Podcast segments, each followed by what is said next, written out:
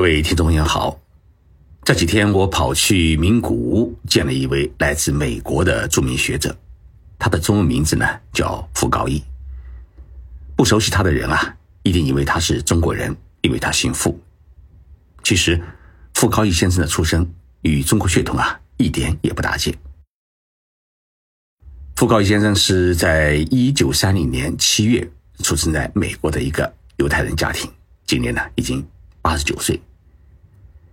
一九五八年，他获得了哈佛大学社会学博士学位，然后在一九六三年至一九六四年期间呢，成为哈佛的博士后，学习中文和东亚的历史。傅高义先生从六十年代开始研究中国，当初。重点的研究对象是我们中国的广东省。他先后写过《共产主义制度下的广州（一九四九至一九六八）》，还写过《领先一步：改革开放的广东》。傅高义先生后来又研究日本，曾经撰写了《日本第一》《日本的中产阶级》等著作。七十岁之后呢，傅高义先生花了。整整十年的时间去研究邓小平，并在二零一二年出版了九百页之厚的著作《邓小平时代》。傅高义先生是哈佛大学的东亚研究中心的第二任主任，被公认为世界第一号的汉学家和中国问题的专家。十一月二十三号，日本爱知大学邀请傅高义先生讲学，老先生呢从美国特地飞来日本。我的好朋友李春利教授呢，把我介绍给了傅高义先生。李先生呢，曾经在哈佛他研学，与傅高义先生呢，呃，有很多的交往。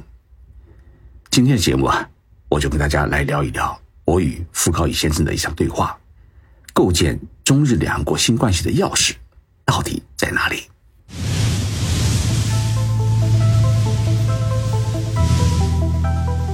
任你波涛汹涌。我自静静到来。静说日本，冷静才能说出真相。我是徐宁波，在东京给各位讲述日本故事。对于傅高义先生啊，我是敬仰已久。不仅读过他写的《邓小平时代》，更是读了他四十年前写的《日本第一》。见到傅高义先生啊，我对他说了这么一句话：我说啊，您是一位宇宙人。总是站在超越常人的高度来解读中国、解读亚洲。老先生啊，十分谦虚的说：“哎，我还在学习当中。”在一个小范围的午餐会上面，布高义先生用日语致辞，没有想到啊，他的日语比我还好。在午餐会期间呢，我特意用中文和他交流，他的中文呢也是字正腔圆。他给我签书。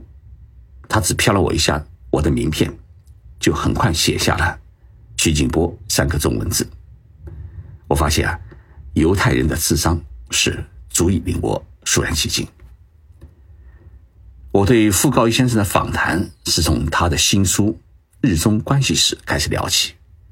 他说啊，他写这本书花了七年的时间，研读了大量有关中日关系的文献资料。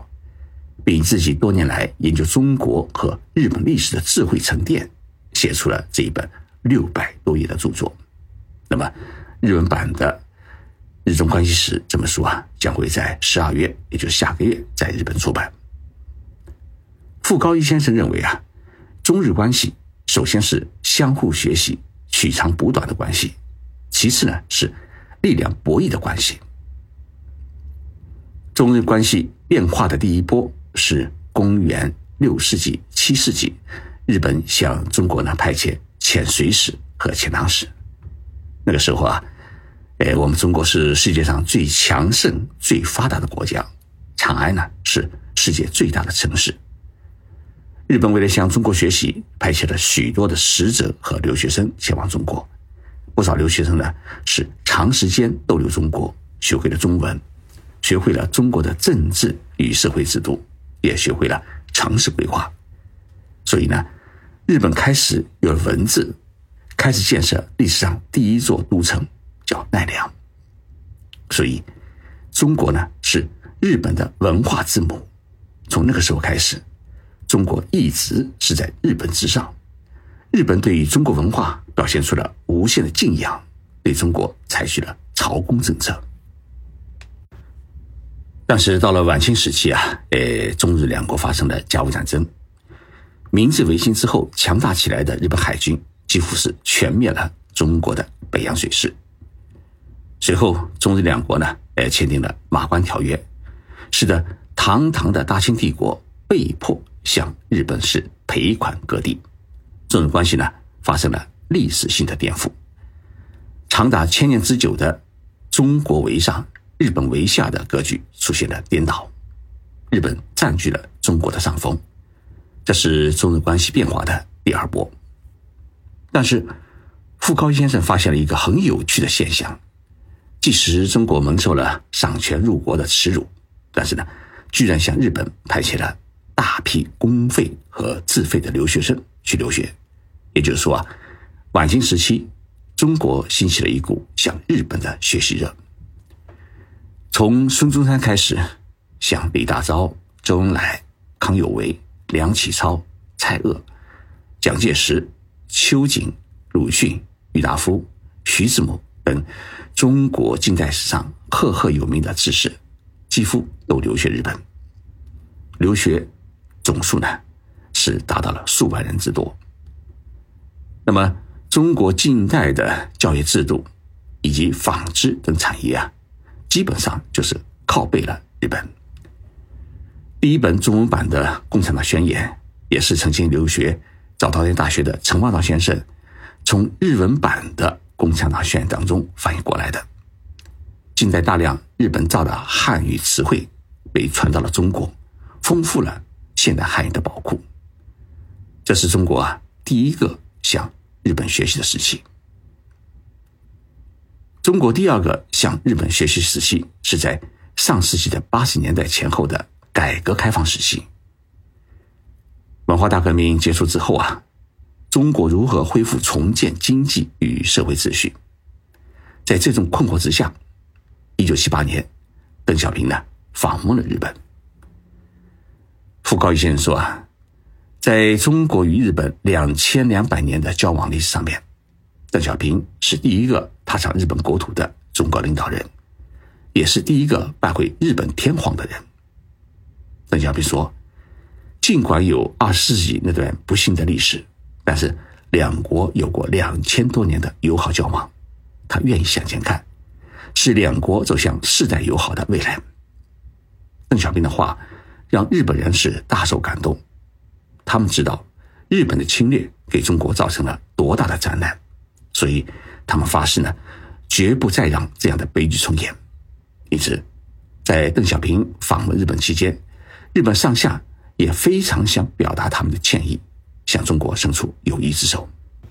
邓小平在福田首相举行的欢迎宴会上面说了这样一句话：“他说，这次访问日本的其中的一个目的，就像徐夫一样来寻找仙草。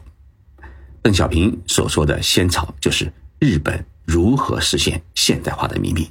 而徐福呢，是秦始皇时代，呃，到日本来探寻仙草的一位方士。邓小平访日时啊，日本几乎家家都有了电视机，他搭乘了从东京开往京都的新干线列车，感受到了现代化列车的快速。因为那个时候啊，中国的列车的时速才只有四十公里，而日本已经达到了两百七十公里。他在松下电器参观时啊，看到了彩色电视机，还看到了传真机和微波设备。在日产汽车公司参观时啊，他第一次看到了机器人。邓小平听到工厂人介绍说啊，日产的一个工人一年平均可以生产九十四辆汽车时，他说了这么一句话：“他说啊，这要比我们长春汽车厂多出九十三辆。”我懂得了。什么是现代化了？回国之后呢，邓小平就主持召开了三中全会，宣布中国实施改革开放。日本呢也开始向中国提供了 ODA 资金援助，中国开始了新一波的学习日本的热潮。傅高义先认为啊，中日关系发生第三波的变化是在二零零八年前后。这个时刻呢，一方面中国经济经过三十年的发展啊，国家的综合实力和经济实力呢发生了翻天覆地的变化。尤其是二零零八年，我们中国举行了北京奥运会；二零一零年又举行了上海世博会。这两次盛会的举行，使得我们中国人的爱国热情啊是异常的高涨，中华民族又一次屹立东方的意识啊也十分强烈。而在这个时刻呢，日本社会产生了很强的焦虑感，因为日本的 GDP 即将被中国超越，明治维新以来的亚洲第一、世界第二的宝座呢即将被中国夺取。然而，在二零一零年，中国的 GDP 总额呢？首次超过了日本，让日本社会啊产生了极大的失落感。在中国人重新获得了“中国在上，日本在下”的快感的时候，日本采取了一个极端的政治行动，就是把钓鱼岛国有化。于是，两国进入了长达八年之久的对抗对峙，甚至面临擦枪走火的局面。好在经过这几年的对峙啊，呃，双方。逐渐适应并逐渐冷静下来，两国关系呢开始出现了改善，而且因为中国经济呢，呃，近几年出现了一些下滑的趋势，中国的企业家们也开始关注日本当年是如何走出泡沫经济崩溃的困境的经验，又是研究日本如何实行企业的转型创新的一些做法，于是我们中国呢。又开始出现了新一波的向日本学习的景象。傅高义先生最后认为，中日关系在两千多年间之所以出现三起三落，根本的问题是没有处理好如何做邻居的关系。因此，他认为啊，既然中日两国是谁也搬不离的永远邻居，那么双方就应该学习和研究如何做好邻居的方式方法。而不是以自己的力量来追求谁上谁下的从属格局。他说啊，这就是构建中日两国新关系的一把钥匙。日本第一啊，是傅高义先生写于四十年前的一本书。聊起这本书，他还说了这么一句话：当年这本书是写给美国人看的，美国人啊，从来没把日本人放在眼里，但在七十年代。日本经济紧追美国，甚至要与美国比高低。我觉得需要提醒美国如何看待日本的崛起。现在，日本虽然经济体量被中国超越，但是呢，我们不得不承认，社会保障、社会治理、社会的和谐度，日本依然是世界第一。不仅美国需要认识到这一点，中国呢也需要认识到这一点。认识到这一点。你就会找到如何看待日本、如何对待日本的一个最佳的视角。明年春天啊，我们习主席就要正式访问日本，中日两关系呢将会迎来一个崭新的时代。我相信，傅高义先生对于中日关系的思考啊，将会给我们如何处理中日两关系带来一些深刻的思考。